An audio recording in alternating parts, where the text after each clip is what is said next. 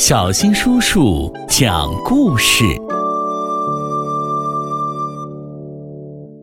最奇妙的蛋。很早很早以前，有三只母鸡，一天到晚叫啊叫个没停。嗨，叫些啥呢？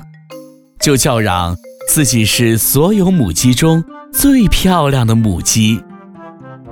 说起来，三只母鸡各有自己值得自豪的地方。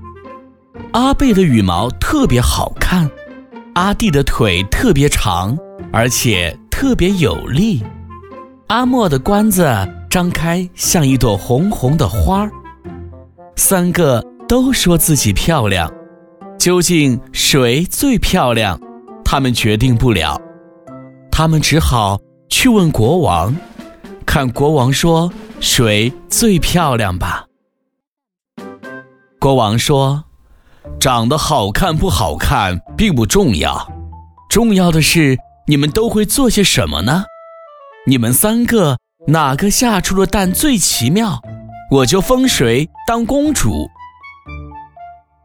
这下皇宫的庭院里热闹了，因为全国的母鸡。都到皇宫里来争当公主了。阿贝用嘴梳理梳理羽毛，蹲在湿漉漉的草地上。过了一阵，他咕哒大叫了一声，站起身走了开去。这时，大家看到草地上躺着一个蛋，白净椭圆，就像磨得光光洁洁的大理石。莹莹的发亮，好看极了。这是我见过的鸡蛋中最完美的蛋。国王高兴地说：“所有的母鸡也没有不赞成的。”现在看阿弟的了，大家都为阿弟感到不好受，因为阿弟不可能下出一个。比这更完美的蛋，不，阿弟完全不可能的。这一点大家心里都再明白不过了。过了十分钟，阿弟咕哒响亮的叫了一声，站起来，在早晨温煦的阳光里得意的舒展舒展腿脚。国王高兴的拍起巴掌来，因为。草地上竖着一个高高大大的蛋，这么大的蛋，连鸵鸟看了都要羡慕了。这是我见过的鸡蛋中最大的蛋了，国王大叫起来，大家也都点头赞成。当大家对阿弟的蛋频频点头的时候，阿莫。